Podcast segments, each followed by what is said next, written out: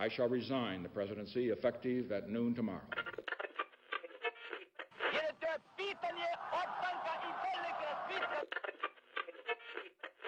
Sejam todos e todas muito bem-vindos a mais um episódio de Munir de História. E, no episódio de hoje, eu vou abordar pela primeira vez um tema da Antiguidade Clássica, contando vocês brevemente um pouco sobre as guerras médicas, as guerras entre as cidades-estado da Grécia e o poderoso Império Persa. Nesse episódio, eu não pretendo abordar profundamente todas as batalhas, toda a situação das guerras médicas. Eu vou focar em falar um pouco do panorama histórico geral que levou ao conflito e me aprofundar nas duas batalhas mais famosas das guerras médicas, que é a Batalha da Maratona e a Batalha das Termópilas. E irei usar esse momento da Fada Batalha para mostrar como o cinema nos enganou um pouco sobre a resistência espartana contra os persas. Então, coloque o fone de ouvido, fique confortável e vamos para mais um episódio. Mas antes de nós falarmos das guerras médicas em si, eu tenho que falar um pouco sobre um contexto anterior às guerras, mais precisamente um contexto que envolve o Império Persa. Durante o Império de Dário, os persas viram o seu império que era poderoso se tornar ainda mais poderoso. Regiões como Babilônia foram dominadas pelos persas. Uma grande parte da atual Turquia, ou da Ásia Menor, caiu perante o poderoso exército persa. E é nessa região que as coisas começam a moldar para chegarmos nas guerras. Mas por que eu coloco que foi na Ásia Menor que as guerras médicas começaram a se moldar? Porque nessa região havia um povo chamado Jônios. Esse povo que migrou da atual Grécia para a Ásia Menor foi subjugado pelas tropas e pelo poderio militar dos persas. E durante sua subjugação, eles foram colocados sob o comando de um ditador, escolhido pelo próprio imperador Darius, numa tentativa de pacificar e de controlar aquela região. Porém, isso não durou muito. O próprio ditador, que era grego, tinha desejo de voltar para casa e não queria ficar com a situação, a ponto que ele incentivou os próprios jônios a se revoltarem. Os jônios rapidamente se mobilizaram e iniciaram uma revolta. Porém, sabiam que sozinhos eles não teriam muita chance. Por isso, eles chamaram Atenas e Esparta, duas poderosas cidades-estado gregas, para os auxiliar na guerra. Esparta negou, dizer que no momento não atuaria, mas Atenas não. Atenas prontamente aceitou o pedido de ajuda e enviou seus navios para a Ásia Menor. É interessante que esse contexto de auxílio ateniense aos jônios é descrito por Heródoto, o historiador, como, abre aspas, o começo do mal para ambos gregos e bárbaros, fecha aspas que os bárbaros aí estão dizendo são os persas. E por que isso é interessante? Porque mostra que Heródoto percebeu nos anais da guerra que, apesar da vitória grega, a guerra não foi barata. A guerra custou milhares de vidas de gregos. Na minha análise, ele mostra muito bem como a guerra foi péssima para ambos os lados. Apesar do sucesso inicial da revolta os atenienses foram obrigados a recuar à medida que a frota persa, muito maior e poderosa, chegou para combater. E facilmente, os, os poucos territórios que os gregos e os revoltosos haviam conquistados foram novamente retomados pelos persas.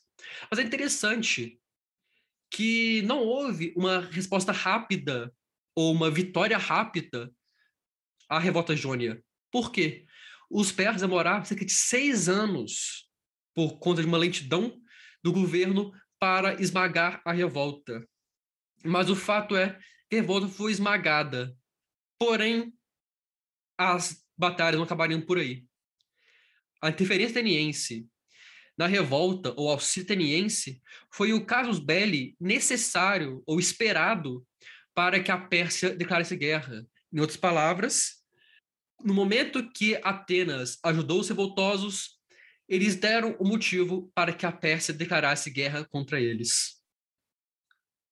Para planejar a invasão do território grego, Mardônios, um general persa, foi enviado a Ásia Menor e lá ele, antes dele ir nessa região, antes dele partir para ataque, ele resolve tentar tornar aquela região mais favorável ao domínio persa e mais pacificada. Para isso, as ilhas jônicas passaram a ter agora um regime democrático, não mais segregado por ditadores, e sim por líderes democráticos. Com essa região, então, pacificada e mais apoiadora do Império Persa, Mardônios e seu grande exército persa poderia avançar contra a Grécia. Mardônios então avança fortemente contra a Grécia. Mas, apesar de seu poderio militar, a frota persa sofre uma esmagadora derrota, com uma certa influência de temporais ou do mar. E, a, e o grande poderoso general Mardônios é obrigado a recuar à Pérsia para tratar seus ferimentos Porém, justificou que o exército inteiro recuaria. Pelo contrário, as tropas continuaram na Grécia, porque sabiam que a guerra estava apenas começando.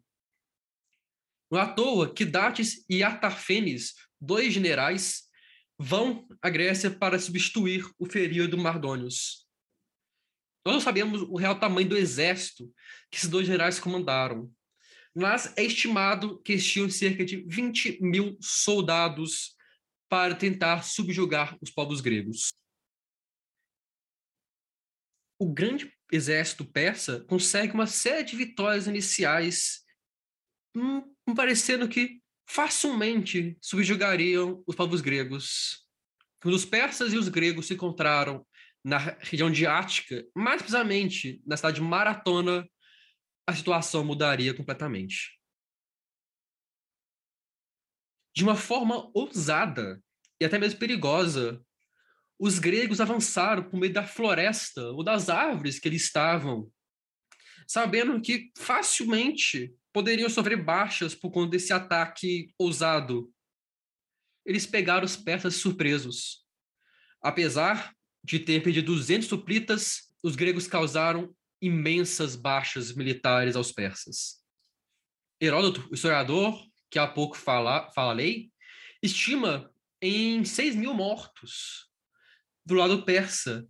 Estimativas modernas não variam muito, chegando até mesmo a 5 mil mortos. Ou seja, aquele forte avanço persa foi barrado de uma forma destrutiva. Se nós considerarmos os 20 mil soldados persas, e a estimativa atual de 5 mil, 4, 5 mil, nós temos quase 25% do exército persa morto em uma só batalha.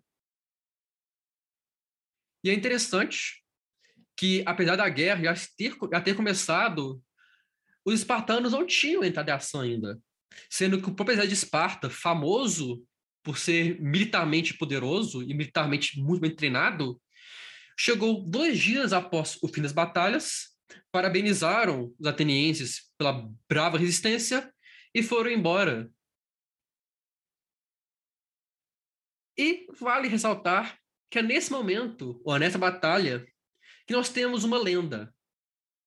Eu digo uma lenda porque é o mito, ou a origem mitológica da maratona que nós conhecemos hoje. Heródoto diz Fidípides, um grego, teria percorrido cerca de 42 quilômetros entre Atenas e Maratona e mais 42 quilômetros da volta para avisar sobre o ataque persa e depois para avisar sobre a vitória ateniense. E a lenda diz que ao retornar a Atenas, dar a notícia da vitória ateniense, teria caído morto no chão de exaustão. E nós temos aí o surgimento, pelo menos mitológico, da maratona.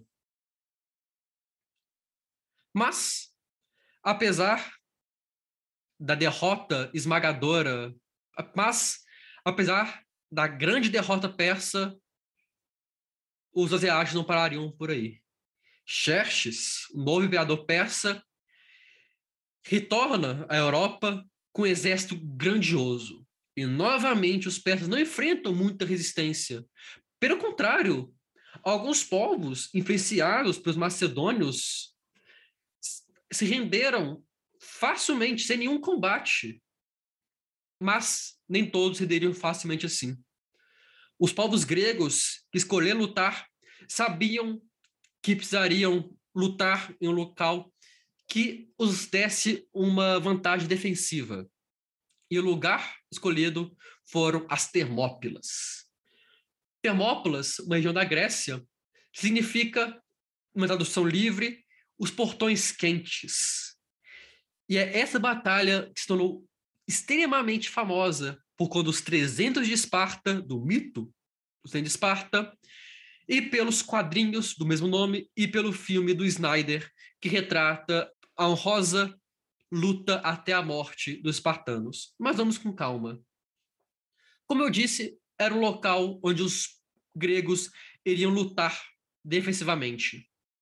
Para isso, Leônidas, o rei de Esparta, foi escolhido para liderar o exército. Ele vai até os portões quentes com aproximadamente 3 mil soldados, de acordo com fontes da época. Sendo esses 3 mil, 300 espartanos e o resto compostos por outros povos, como arcadianos, coríntios e micenos. Ressalto que algumas fontes colocam que até mesmo 7 mil soldados estavam sob o comando de Leônidas. Mas mesmo assim, esses 7 mil soldados seriam uma força muito inferior ao poderoso, ao poderoso exército persa. Apesar disso, eles estavam confiantes em Leônidas. Afinal de contas, os espartanos já tinham toda uma fama de excelentes guerreiros. Xerxes e seu exército chegam às Termópilas e, após algum de descanso, os ataques se iniciam. Apesar dos persas não terem conseguido nenhum avanço e terem sofrido grandes baixas, eles conseguiram também causar uma série de baixas aos espartanos, porém que continuavam resistindo bravamente.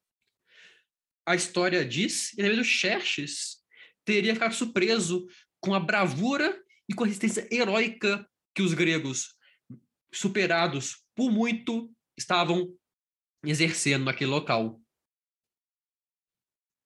E os gregos tinham a vantagem de conhecerem o relevo, de usar esse relevo em sua vantagem. Eles utilizavam o relevo para diminuir a linha de combate dos persas. Mas Efilates, um grego mudou essa vantagem espartana. Em troca de riquezas e promessas, esse grego leva uma parte do exército persa em uma rota alternativa que permitiria flanquear Leônidas, ou seja, permitiria que os persas chegassem pelas costas dos gregos. Essa rota era vigiada Porém, pego de surpresa, os gregos não, não tiveram uma chance e foram obrigados a recuar. Felizmente, se pudesse dizer, conseguiram avisar Leônidas a tempo, que teve então tomar uma decisão difícil. Ele decidiu que ficaria lá e lutaria, mas ordenou que quem quisesse poderia retornar à sua cidade.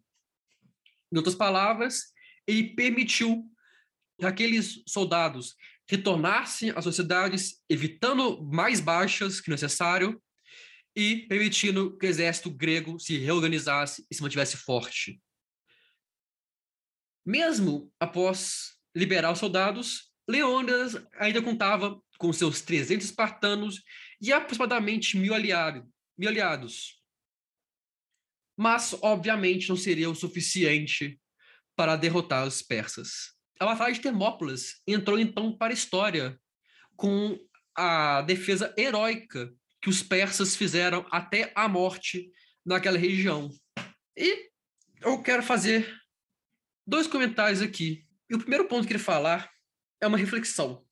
Por que será que a, a cultura do cinema, das mídias, coloca que apenas os espartanos lutaram. Por que ignora a presença de outros povos, de outras cidades-estado gregas, que também lutaram bravamente contra os persas? Pode ser porque estão de soar melhor, soar mais heróico, faz os 300 de Esparta do que os 1.300 gregos. Mas fica aí essa reflexão. E fica também um chamado de atenção de como muitas vezes filmes nos enganam. Muitas, quantas pessoas, quantas pessoas acreditavam que apenas 300 espartanos lutaram contra os gregos depois de assistirem o filme do Snyder ou lerem os quadrinhos. E outro ponto que eu queria saltar é um ponto que é até retratado um pouco no filme do Snyder. Uma parte do filme, os persas lançam suas flechas e cobrem o sol. E um dos espartanos do filme disse que eles na sombra de Cestário. E o curioso é que Heródoto nos diz algo parecido com isso. Ele diz que, abre aspas, antes da batalha, tendo ouvido um traquínio dizer que o sol seria obscurecido pelas flechas dos bárbaros, tão grande era o meio deles, respondeu-lhe sem perturbar-se. Nosso hóspede da Traquínia nos anuncia toda a sorte de vantagens. Se os medos cobrirem o sol, combateremos a sombra, sem ficarmos expostos ao ardor. Fecha aspas. Essa fala que Heródoto atribui ao espartano Dinesses pode ou não pode ser real, mas ela tem um significado por trás. Mesmo ela sendo uma fala mitológica, ela ilustra a bravura que os gregos tiveram na hora de lutar contra os persas. Mesmo sendo apenas figura de linguagem, é uma forma de tratar que, mesmo superados enormemente, mesmo muito mais fracos, os gregos não se renderiam e lutariam até a morte. Ainda na região das Termópilas, um pouco mais ao lado de onde os espartanos e seus aliados foram mortos, a frota grega enfrentava sua primeira grande batalha. Porém, ao ficarem sabendo do massacre que os seus aliados em terra sofreram, eles foram obrigados a recuar, mas não sem causar enormes perdas à frota persa. Mas o fato é, com a queda da defesa nas Termópilas, os persas continuaram avançando, ainda sem muita resistência, chegando até mesmo a atacar e destruir a cidade de Atenas, a poderosa Atenas. Mas nem tudo estava perdido ainda para os gregos.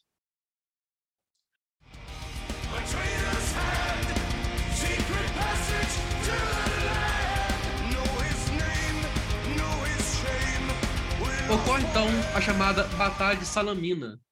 A batalha nós não temos muitos detalhes sobre, mas nós sabemos que ela ocorreu tanto no mar quanto na terra a parte inicial no mar é interessante, porque a poderosa frota persa, que superava em número muito a frota grega, foi justamente derrotada e justamente por sua grande quantidade.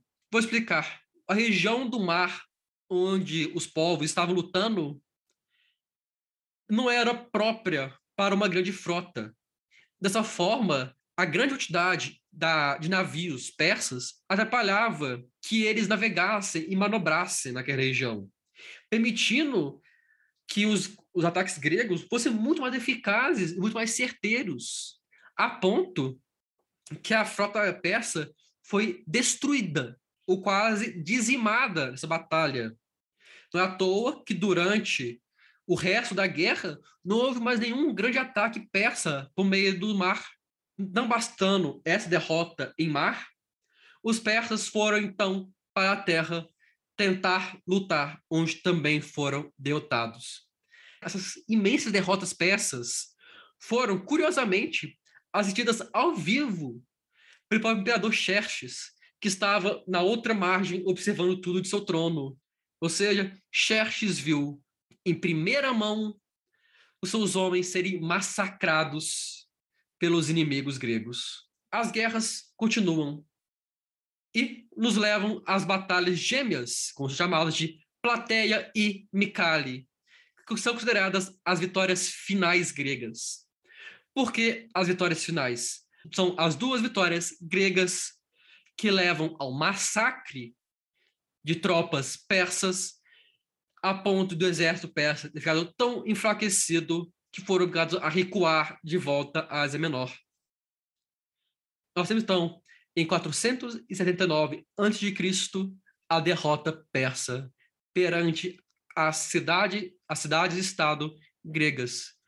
Ou seja, nós temos um grande império muito mais poderoso do que os seus adversários sendo derrotados. Algo que vai se repetir muito ao longo da história. E é interessante que, nesse momento, os atenienses assumem uma postura mais ofensiva, partindo ainda mais para o ataque. E essa posição ofensiva não é apenas contra os, os seus inimigos, mas também, certo ponto, contra os seus aliados. Porque nesse contexto de invasões persas, foi criada uma liga, uma aliança, chamada Liga de Delos, que seria basicamente a aliança entre aquelas cidades gregas para lutar contra qualquer ameaça externa. Com o fim das guerras médicas, essa aliança enfraqueceu um pouco, mas Atenas obrigou as suas cidades aliadas mais próximas a permanecerem naquele, nessa liga e a pagarem mais tributos a Atenas, o que enriqueceu e fortaleceu Atenas. Dizem que a reconstrução de Atenas foi paga com o dinheiro desses aliados. E essa expansão do poderio militar e político ateniense vai gerar alguns outros conflitos mais para frente, mas isso é algo para um outro episódio. Eu agradeço a todos e todas que escutaram até aqui. Espero que tenham gostado do episódio, que tenham conseguido aprender um pouco. Queria agradecer também muito ao professor Rafael Escopar Casa, da FMG, que me auxiliou com as fontes para gravar esse episódio. E um agradecimento especial para Frederico França por financiar o podcast. Se você tem interesse e condição de financiar o Mundo de História, nos procure lá no Catarse, o link está no nosso Instagram, arroba Mundo História. Aproveite e nos siga lá.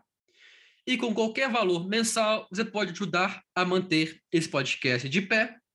E nós estamos também no Pix, em mundindehistoria.com. Você pode fazer uma contribuição única de qualquer valor. No mais, agradeço novamente a todo mundo que escutou. Qualquer dúvida, comentário, sugestão, podem mandar a DM no Instagram ou nos comentários, nos posts. E eu vejo todos vocês no próximo episódio. Até lá.